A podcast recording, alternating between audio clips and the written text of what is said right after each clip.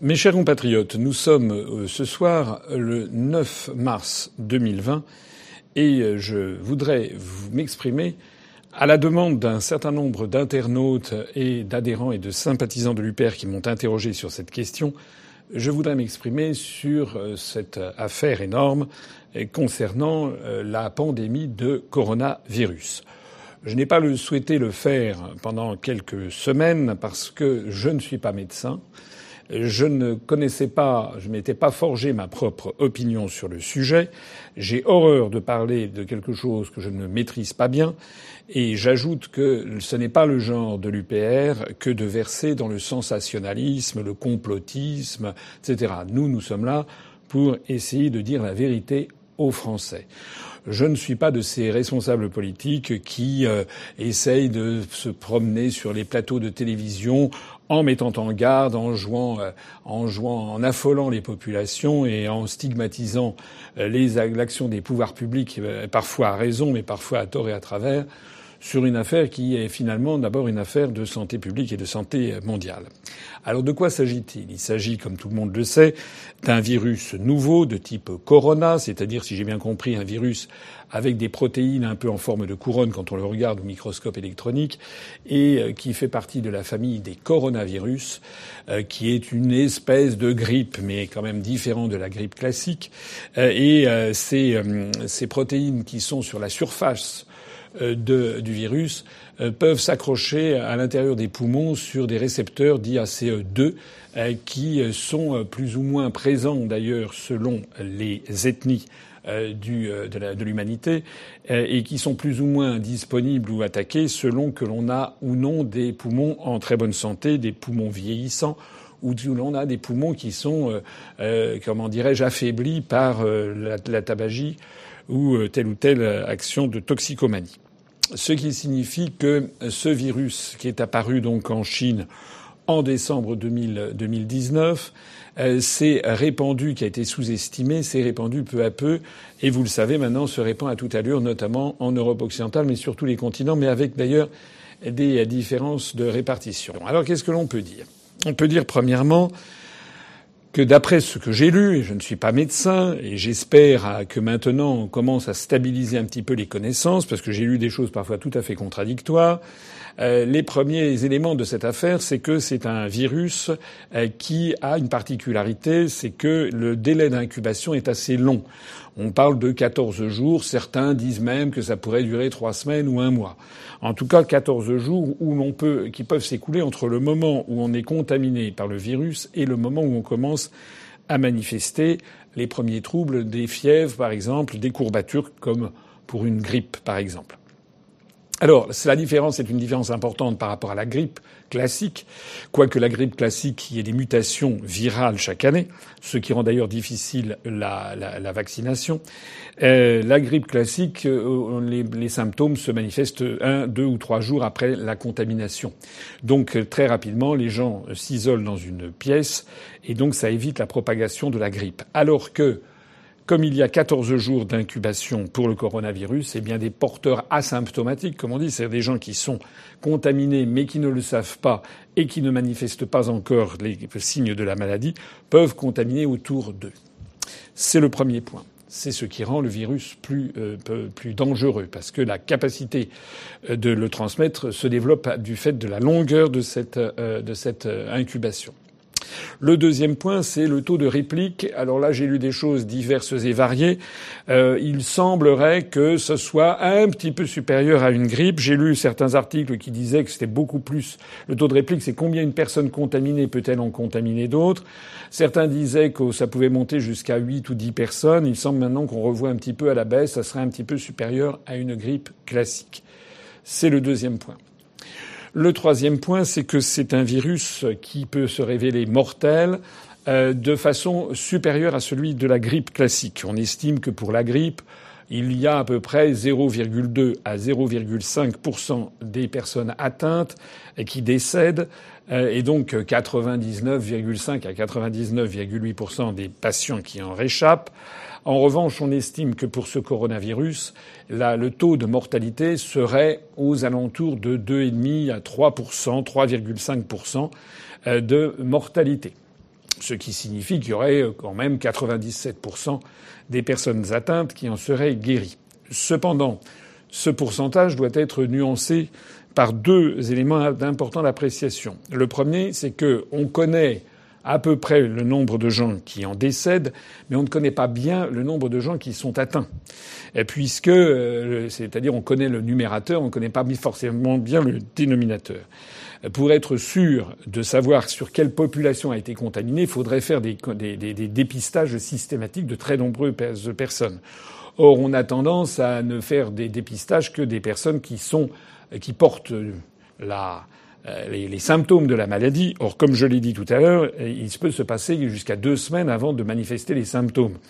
Il est donc possible que, en fait, le taux de mortalité soit inférieur à celui des 3% annoncés, ou des 3,5%. Peut-être, en fait, ça n'est qu'un taux de mortalité de l'ordre de 2 ou 1,5 ou 1%, ce qui la rapprocherait d'une grippe classique, euh, et ce qui signifierait aussi qu'il y aurait des porteurs asymptomatiques qui développeraient finalement assez peu la maladie. Ça, c'est un point plutôt euh, réjouissant euh, que l'on peut, que l'on peut dire. Euh, autre élément, le deuxième élément d'appréciation sur ce pourcentage, c'est que le pourcentage de mortalité varie beaucoup en fonction de l'âge. Il semble désormais acquis que les personnes les plus jeunes, disons en dessous de 30 à 40 ans, ont un taux de mortalité faible de l'ordre de 0,2%, c'est-à-dire de l'ordre d'une grippe classique. Et d'ailleurs, les plus jeunes, les moins de 10 ans, les enfants, aurait quasiment aucun, aucun taux de mortalité, les poumons étant justement tout, tout jeunes. En revanche, le taux de mortalité commencerait à s'élever à partir de 50 ans. Les 50-59 ans auraient un taux de mortalité de l'ordre de 1 à 1,5% Les 60-69 ans, un taux de mortalité de 3,5 les 70-79 ans, un taux de mortalité de l'ordre de 8%, et les plus de 80 ans, un taux de mortalité qui serait de l'ordre de 15%. Donc une forte croissance de la mortalité à partir de 70 ans. Restons quand même, même pour les plus de 80 ans, ça fait quand même 85% des gens qui en guérissent. Ce sont des données qui sont encore sujettes à beaucoup d'évolutions, puisque, comme je le disais tout à l'heure, on ne sait pas forcément non plus quelles sont toutes les personnes touchées. Et peut-être ces taux devront-ils être révisés fort heureusement à la baisse. Alors, maintenant qu'on a ce panorama, euh, il faut, je crois, se garder à la fois d'un excès de panique et aussi d'un excès d'angélisme et de croire qu'il ne s'agirait de rien. Pourquoi ça? Parce que euh, la question qui se pose, c'est quelle va être sa répandance, comment cette grippe va-t-elle se, se répandre? C'est le premier point. Et quels vont être les moyens mis à disposition par les États pour y répondre? Du fait de cette longue incubation et du fait de son taux de réplique qui est peut-être supérieur, de reproduction qui est peut-être supérieur à celui d'une grippe classique, il ne faut peut-être pas, hélas, mettre de côté une hypothèse tragique qui serait qu'il y ait finalement beaucoup de gens qui soient touchés. D'ailleurs, la grippe en France, chaque année, touche beaucoup, beaucoup de, de personnes. Je rappelle d'ailleurs que la grippe euh, fait en France 8 000 à 12 000 morts par an, ce qui n'est quand même pas rien. C'est même quelque chose de très élevé, mais comme 8 à 12 000 morts par an euh, répartis sur, euh, sur, 6, sur 6 mois, c'est essentiellement les mois d'hiver, euh, ça fait quelque chose comme 1500 à 2000 morts par mois sur tout le territoire national et souvent des personnes fragiles et qui ont d'autres d'autres pathologies en même temps, ça disparaît un petit peu. voilà, on n'y prête pas attention. ça pourrait être le cas du coronavirus. Et actuellement, euh, nous voyons, euh, au moment où je parle, au moment ce soir, 9 mars, on apprend qu'il y aurait 1400 et quelques personnes touchées en France, et selon les statistiques, entre 25 et 30 morts, ce qui ferait d'ailleurs euh, quelque chose comme à peu près 2,5 à 2,8% de taux de mortalité. Mais certains diront, à juste titre, que 25 morts par rapport aux aux, milliers de morts que cause la grippe chaque, chaque année, c'est très peu et que certains peuvent dire on en fait finalement beaucoup dans les médias. Oui, sauf que il s'agit du début de la pandémie. Il n'y a pour l'instant eu que 1400 personnes diagnostiquées. Euh, or, il est peut-être possible que nous soyons au début d'une augmentation brutale, comme, hélas, on le constate en Chine ou en Italie, qui est aujourd'hui devenu le deuxième pays le plus touché au monde, après la Chine. Et donc, euh, au rythme actuel, euh, avant-hier, le nombre de personnes euh, infectées avait été diagnostiqué avec 200 personnes en plus. Et puis, aujourd'hui, il y a eu 280 personnes en plus. Et donc, il n'est pas exclu qu'au cours des semaines qui viennent, eh bien, on passe, on franchisse rapidement le cap des 2000, 3000, 5000, 10 000, 20 000, 50 000 personnes infectées. Imaginons que ça puisse atteindre euh, ce qui est un peu dans tous les esprits, dans toutes les mémoires, c'est cette grippe, ce qu'on appelait la grippe espagnole, qui avait frappé la France et d'ailleurs une grande partie du monde. C'était devenu une pandémie. Une pandémie, c'est euh, lorsqu'une maladie se répand au niveau planétaire, euh, qu'on a appelé la grippe espagnole et qui s'est répandue en 1918-1919. Je vais faire un petit retour en arrière sur cette affaire. La grippe espagnole, qui n'avait d'ailleurs d'espagnol que le nom, c'est comme si on appelait la grippe italienne le coronavirus. La grippe espagnole, parce que le principal foyer à l'époque qui avait eu lieu en Europe, c'était en Espagne. Mais le virus ne venait pas d'Espagne, de même qu'aujourd'hui, il ne vient pas d'Italie. Le virus venait d'abord de Chine. Or, ce virus, il y avait eu un premier flux qui était arrivé en 1918 de ce virus venu de Chine et un deuxième flux qui avait transité par les États-Unis d'Amérique et une espèce de surinfection avec un virus beaucoup plus euh, létal, beaucoup plus euh, mortel. Et donc la grippe espagnole avait atteint la France notamment à la fin de la Première Guerre mondiale, en août 1918, août, septembre, octobre, novembre 1918, dans les tranchées notamment, et puis de nouveau en 1919. Le premier cas avait dû être diagnostiqué au, début de 1918, le dernier cas avait été diagnostiqué en 1921, dernier cas mondial en Nouvelle-Calédonie. Euh, cette grippe avait atteint, d'après les informations que j'ai glanées, 30% euh, de la population française avait été donc euh, environ avait été touchée, avait été infectée, et, il en était résulté quand même un nombre de morts très important, dont les personnes qui m'écoutent se rappellent peut-être que leurs grands-parents ou leurs arrière-grands-parents ou leurs arrière-arrière-grands-parents, ça dépend de l'âge des personnes qui m'écoutent, euh, se rappellent que la, la, grippe espagnole avait fait beaucoup de morts et on estime en France qu'il y avait eu à peu près 400 à 405 000 morts euh, sur cette durée 1918, 19, 1920 avec un taux donc de 30% d'infection et une mortalité qui était de l'ordre de 3%. Espérons que ça ne sera pas le cas. Espérons notamment qu'à la différence de ce qui s'est passé il y, a, il y a 100 ans, on puisse rapidement mettre en œuvre une prophylaxie et des, et et des soins médicaux. La prophylaxie d'abord, c'est que le ministère de la Santé, le gouvernement, a indiqué toute une série de gestes barrières, comme on dit, se laver les mains le plus souvent possible, utiliser des gels hydroalcooliques si nécessaire, éviter de serrer les mains et de faire la bise, euh, et gens parlent comme connaissance de cause, puisqu'en ce moment même, je vais sur des marchés soutenir nos candidats dans cette dernière ligne droite des élections municipales et je vois sur les marchés, à commencer d'ailleurs par moi-même, maintenant nous, on, évite, de serrer les mains aux gens. Il faut éviter aussi de leur postillonner au visage et puis il faut en gros, garder une espèce de distance de sécurité d'environ un mètre, euh, voilà, pour faire preuve de ce qu'on appelle des gestes barrières. Si vous éternuez, vous devez éternuer dans un mouchoir en papier et le jeter immédiatement, ou bien éternuer en détournant la bouche et en éternuant sur vos vêtements dans le creux de votre coude, comme recommande le gouvernement. Euh, il faut également éviter de se toucher les yeux, la bouche et les narines. Ça, c'est la prophylaxie. La guérison elle-même, eh bien, on a beaucoup parlé de tentatives avec de la chloroquine, chloroquine qui pourrait euh, subvenir, qui pourrait être intéressant à utiliser. Euh, certaines médecines douces, certaines personnes euh, à titre préventif utilisent tel ou tel remède. Et quelque chose qui a l'air de bien, bien fonctionner aussi, c'est de la vitamine C à haute dose, qui paraît-il est quelque chose qui permet d'éviter d'éviter la, la, la, la contagion ou en tout cas de, de, de limiter les effets. C'est d'ailleurs la vitamine C est un médicament euh, qui est, enfin c'est pas vraiment un médicament, mais c'est une vitamine dont le rôle est souvent sous-estimé, comme d'ailleurs l'ensemble des vitamines. Et euh, je ne suis pas du tout médecin, mais de ce que je crois savoir, c'est de toute façon bon pour la santé, surtout en période d'hiver, de renforcer ses défenses immunitaires avec justement eh bien des cocktails de vitamines. Il faut bien les choisir, il faut qu'ils soient de qualité, mais de la vitamine C, de la vitamine D, de la vitamine E, les vitamines B1, B2, B3, du zinc, du magnésium. Enfin tout ça, ça fait partie euh, de l'entretien du, du, corps, notamment euh, la vitamine D quand il n'y a pas de soleil. Tout ça, c'est important pour essayer de bien passer l'hiver. Ce sont des conseils de Bonalois que vous trouverez un petit peu partout et que je m'applique d'ailleurs moi-même, puisque tous les hivers, je prends souvent des compléments alimentaires avec des vitamines euh, pour euh, essayer justement de me maintenir en forme.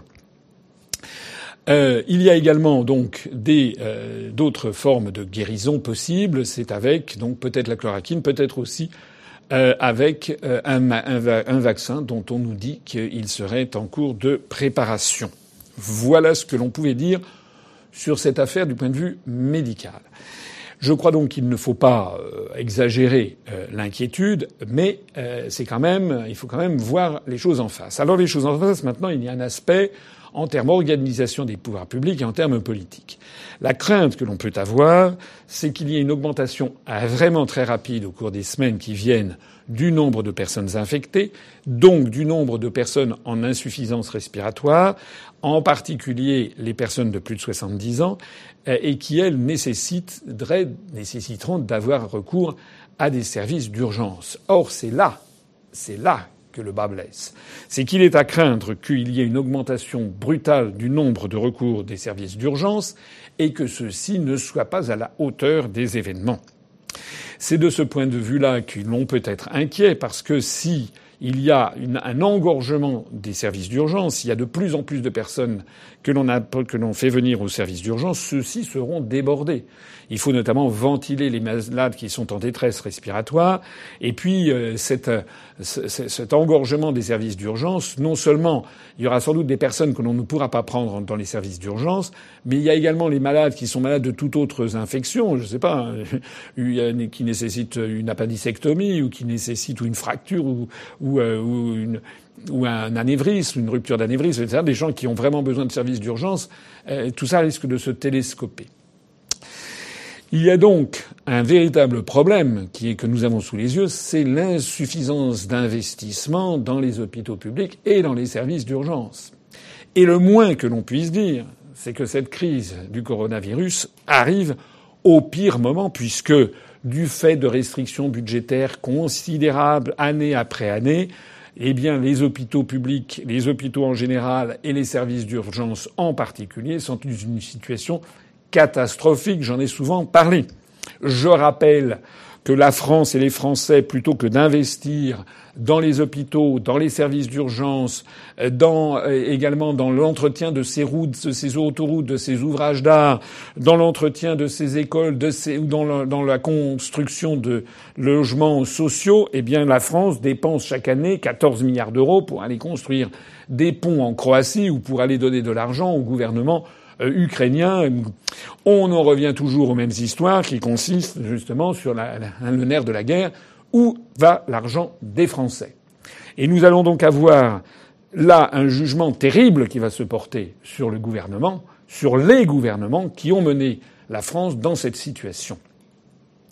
C'est pour ça que moi je ne suis pas de ceux qui attaquent spécialement le gouvernement actuellement euh, sur des mesures qui auraient tardé à être prises, parce qu'on peut considérer que, évidemment, au début, c'était un peu difficile. Euh, l'histoire de confiner des populations, certes, on aurait pu faire comme essaye de faire maintenant l'Italie ou la Chine, c'est peut-être ce qu'il aurait fallu faire, mais qu'aurait dit le peuple français, sachant qu'on est déjà dans une situation sociale épouvantable? Il n'est pas sûr que ce soit dans l'esprit des Français d'accepter de se faire enfermer. Euh, et puis, euh, bon, bah, l'expérience historique montre que c'est assez difficile de lutter contre ça. Donc moi, je n'en veux pas trop au gouvernement pour avoir, dans un premier temps, euh, un peu pataugé, d'ailleurs toujours un peu pataugé. Je lui en veux pour l'insuffisance des investissements publics dans les services d'urgence et dans les hôpitaux publics, et ceci depuis de nombreuses années. Ça n'est pas seulement Macron qui est en cause, c'est également Hollande, c'est également Sarkozy, c'est également tous ceux qui se sont pliés aux injonctions des, euh, des, des, rapports de la Commission européenne qui exigent de couper toujours plus dans les budgets de la santé et dans le budget de l'État. Parmi les coupes d'ailleurs qui ont été effectuées, il y a aussi l'insuffisance criante de produits, euh, de produits de première nécessité. Je pense notamment au gel hydroalcoolique. Euh, j'ai essayé d'en acheter ce soir à Paris. C'est absolument introuvable.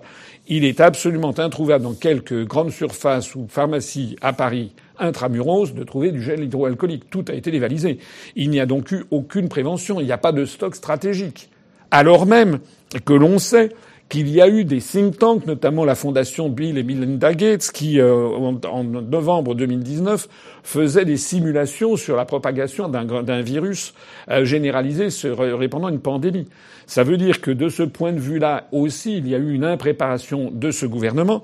Le plus, le plus incroyable étant aussi la question des masques. Les masques euh, que l'on doit porter pour éviter de propager les virus sont tous fabriqués en Chine. Or, en Chine, on n'importe plus rien de Chine. Ça veut dire que les stocks stratégiques ont été largement dilapidés. Il y avait eu, je crois, au moment de l'affaire du SRAS, 500 millions de, de masques qui ont été, je crois, euh, vendus petit à petit. Et maintenant, il faudrait taper dans les stocks stratégiques. Je crois qu'il reste quelques dizaines de millions de stocks stratégiques que le gouvernement semble vouloir garder au cas où la situation empirerait.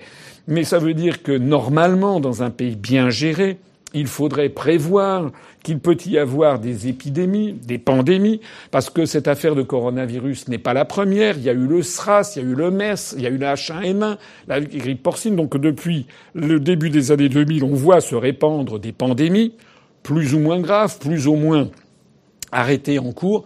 Et ça veut dire qu'il n'y a eu aucune réflexion de l'État pour avoir des stocks stratégiques, le moment venu, de gel hydroalcoolique, de vitamine C, de chloroquine, de, euh, de masques, par exemple, qui pourraient être entretenus, c'est-à-dire des produits d'ailleurs qui seraient pérennes, qui ne sont pas des produits dont la durée de validité euh, euh, serait, serait très, très, très courte.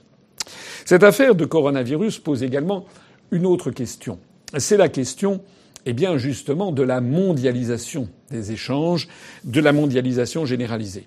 Parce que pour qu'il se soit répandu en quelques jours, disons en l'espace de trois ou quatre semaines depuis la Chine jusque notamment en Europe occidentale, ça veut bien dire qu'il y a des échanges euh, extraordinairement euh, nombreux et nourris avec la Chine. Le fait que nous n'ayons pas en France, sauf erreur de ma part, de fabricants de masques et que la plupart des masques de protection soient fabriqués en Chine témoigne d'une insuffisance de réflexion stratégique. Hein, de la même façon que je crois savoir euh, que les, les, comment dirais-je les uniformes qui sont portés euh, euh, par la, je crois la, police sont fabriqués plus ou moins au Maroc, que certains éléments de, des, des, uniformes fabriqués pour telle ou telle arme sont fabriqués dans des pays asiatiques. Tout ça n'est pas sérieux.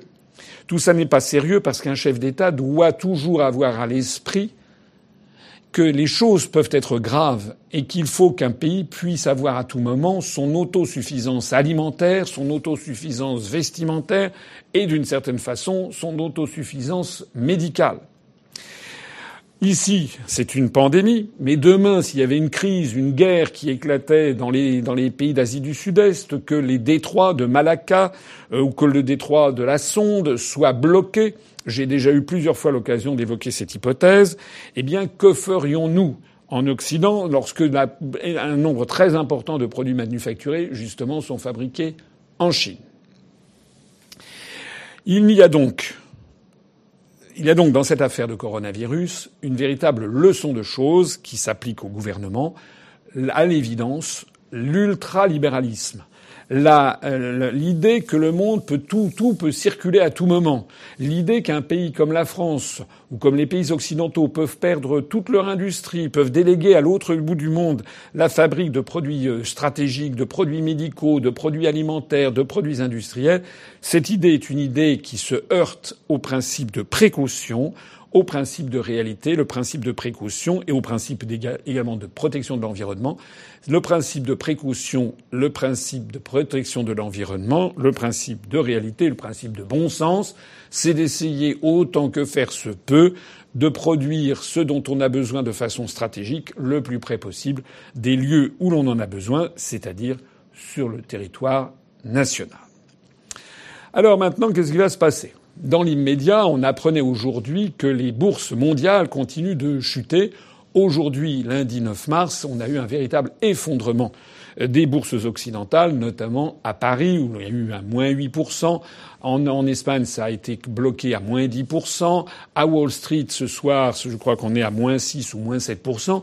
Et ceci vient après déjà une diminution très rapide d'environ 15% depuis le début du mois de février des cours boursiers. Les, bourses sont en train les valeurs des actions sont en train de s'effondrer, et ceci est logique puisque du fait de cette pandémie, eh bien, il y a de nombreux échanges qui sont maintenant interrompus à commencer par les échanges touristiques et la manne touristique qu'apportaient les touristes chinois venant en France va baisser Bruno Le Maire, le ministre de l'économie, a déjà annoncé que le, PIB de la France, la croissance du PIB français, qui était déjà considéré comme, allant faible, qui avait été estimé à plus 1,2% par le FMI, je crois, pour 2020, va perdre plusieurs dixièmes de points.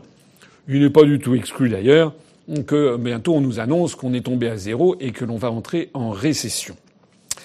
Un malheur n'arrivant jamais seul, cette chute des bourses, cette chute de l'activité économique, au moment même où l'activité économique dans la zone euro est faible, pour les raisons que, malheureusement, toutes les personnes qui m'écoutent savent depuis 13 ans, c'est-à-dire que l'euro euh, et les contraintes imposées par les contraintes de type malthusienne euh, imposées euh, par la Banque centrale européenne, toujours moins, toujours moins de dépenses publiques, toujours moins de niveau de vie, on remue toujours. Tout ça a un côté déjà récessif. Maintenant, les mesures qui viennent qui, consistent à, cloisonner euh, les, marchés, à ne plus importer les produits de Chine, à ne plus voir venir les touristes de Chine, va contribuer à ralentir. Et il est assez, probable que l'on va s'orienter vers une récession.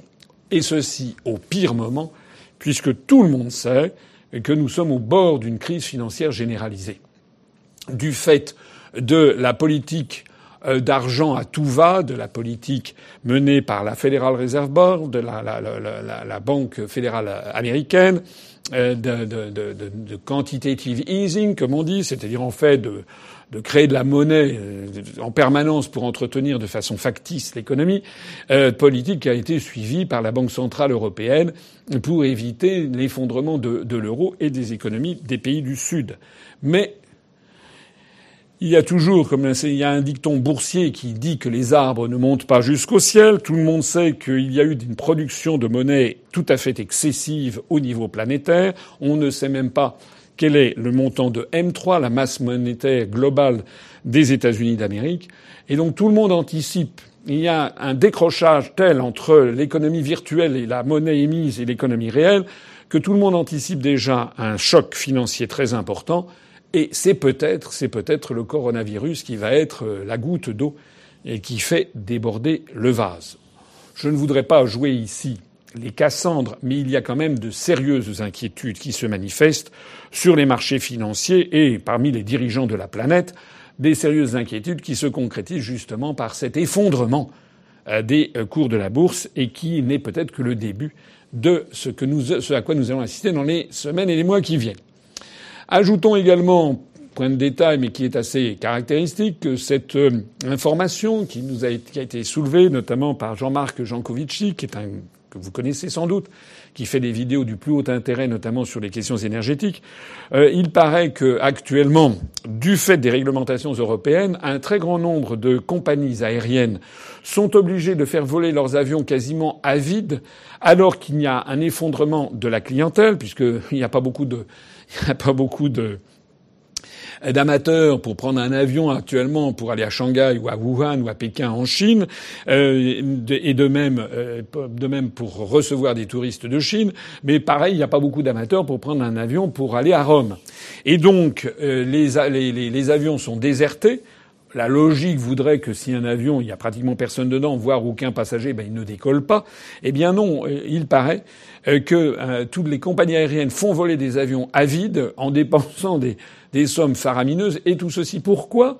Parce qu'il y a une réglementation européenne qui dit que si une compagnie aérienne n'utilise pas, euh, ne fait pas les vols pour le créneau horaire pour lequel elle a eu, elle dont elle est bénéficiaire, eh bien elle perd le créneau horaire.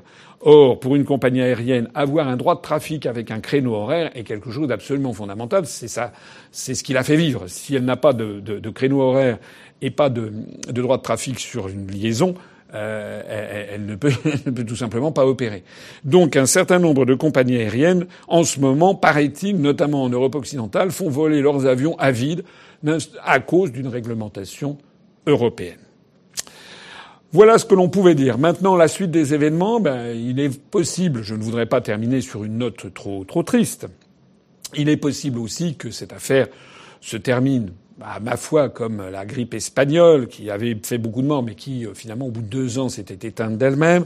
Euh, il est possible aussi que ça connaisse une flambée brutale, comme a été le SRAS, et puis qui s'est arrêté.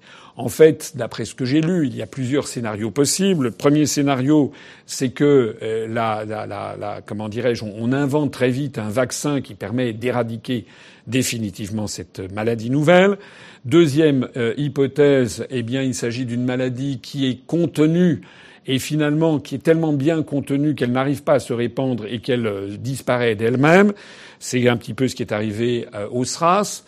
Euh, malheureusement, le fait que maintenant il y, ait, euh, il y, a plus, je crois, de 80 ou 90 pays qui sont affectés laisse cette deuxième hypothèse plutôt euh, a priori non valable. La troisième hypothèse, c'est que ben, ce coronavirus devienne une grippe nouvelle, comme on en connaît une dizaine de modes, et que cette grippe revienne régulièrement, que ce soit une espèce d'endémie qui devienne une grippe nouvelle et qui éventuellement connaissent des cycles euh, semestriels euh, si ce virus était sensible euh, à la chaleur, puisque tout le monde sait que le virus des grippes traditionnelles, au moment où, lorsque les températures montent, ont tendance à, à disparaître, la protection du virus étant trop fragile en cas de chaleur. Alors là, on n'en sait rien encore. Certains font valoir que le coronavirus s'est développé, se développe en ce moment dans certains euh, pays où il ferait normalement assez chaud, comme Dubaï ou l'Iran ou les Émirats arabes unis. Quoique, on est au mois de février et même dans ces pays, il peut ne pas faire très très chaud encore. Euh, ce qui est exact, c'est qu'on a l'impression que les pays de l'hémisphère sud de façon générale et les pays du Sahel sont beaucoup moins touchés que les autres. Est-ce que c'est à cause de la chaleur qui y règne ou est-ce que c'est tout simplement un retard dans l'arrivée de la maladie. Je crois avoir fait un tour d'horizon, euh, me semble-t-il, euh, euh, rationnel de cette affaire, qui, qui, ne doit pas être l'objet d'une panique générale, il ne faut pas exagérer, mais qui ne doit pas non plus être sous-estimé. J'ai rappelé, j'ai fait comme, comme le gouvernement, j'ai rappelé les quelques gestes nécessaires à, à faire, euh, tout particulièrement pour les personnes de plus de 60 ans qui doivent faire quand même plus attention que les, que les autres, éviter d'aller dans des rassemblements, éviter de serrer des mains, éviter de sortir de chez elles, notamment les personnes retraitées, euh, si possible, elles restent plutôt chez, chez elles pendant quelques semaines. On va voir ce que ça va donner. Euh, ça paraît des choses de bon sens, se laver les mains, ne pas éternuer, ne pas faire la et ne pas se serrer euh, les mains euh, euh, de façon inopportune. Et puis surtout, il y a une leçon politique à tout ça. La leçon politique, moi, je ne suis pas de ceux qui sont là à, fustiger le gouvernement pour les mesures, quoique on a l'impression que ça a quand même un petit peu tardé. Euh, les mesures de confinement, les mesures de restriction. Il semblerait que ça serait sans doute utile, en effet, que de restreindre euh, les euh, contacts des personnes, mais il y a eu beaucoup de choses qui ont été un peu bizarres dans cette affaire. Par exemple, dans un premier temps, le gouvernement a, a interdit les rassemblements de 5000 personnes, mais à autoriser euh, des rassemblements euh, sportifs. Euh, lorsque des, des, sportifs justement de, de, de, la Juventus de Turin sont venus en France, euh, là c'était très bien. Euh, on, on, dit aux gens de ne pas de ne pas participer maintenant. Ça a été abaissé à 1000 personnes. Il ne faut pas qu'il y ait des rassemblements de 1000 personnes. Oui, sauf que quand on prend le métro à Paris, la ligne 13 à 18h ou 18h30, ben, là, il y a des centaines et des centaines de gens qui sont serrés comme des sardines, euh, parce que d'ailleurs, il y a eu un sous-investissement dans les transports en commun. Voilà. En revanche, là où je pense que le gouvernement vraiment est fautif, et pas seulement lui, mais les gouvernements successifs, c'est encore et toujours dans le mauvais choix, la mauvaise stratégie pour la France. Il faut mettre désormais le paquet sur les hôpitaux publics, sur les services d'urgence, sur le matériel médical dont on a besoin. Et tout ceci, malheureusement, a été, on a eu des sous-investissements chroniques depuis maintenant des années. et que l'on risque de payer très cher en matière de coûts humains. Sur ce, je vous suggère de ne garder le moral, de ne pas céder à la panique, mais d'adopter un comportement le plus rationnel qui soit, comme je vous l'ai dit. Vive la République et vive la France.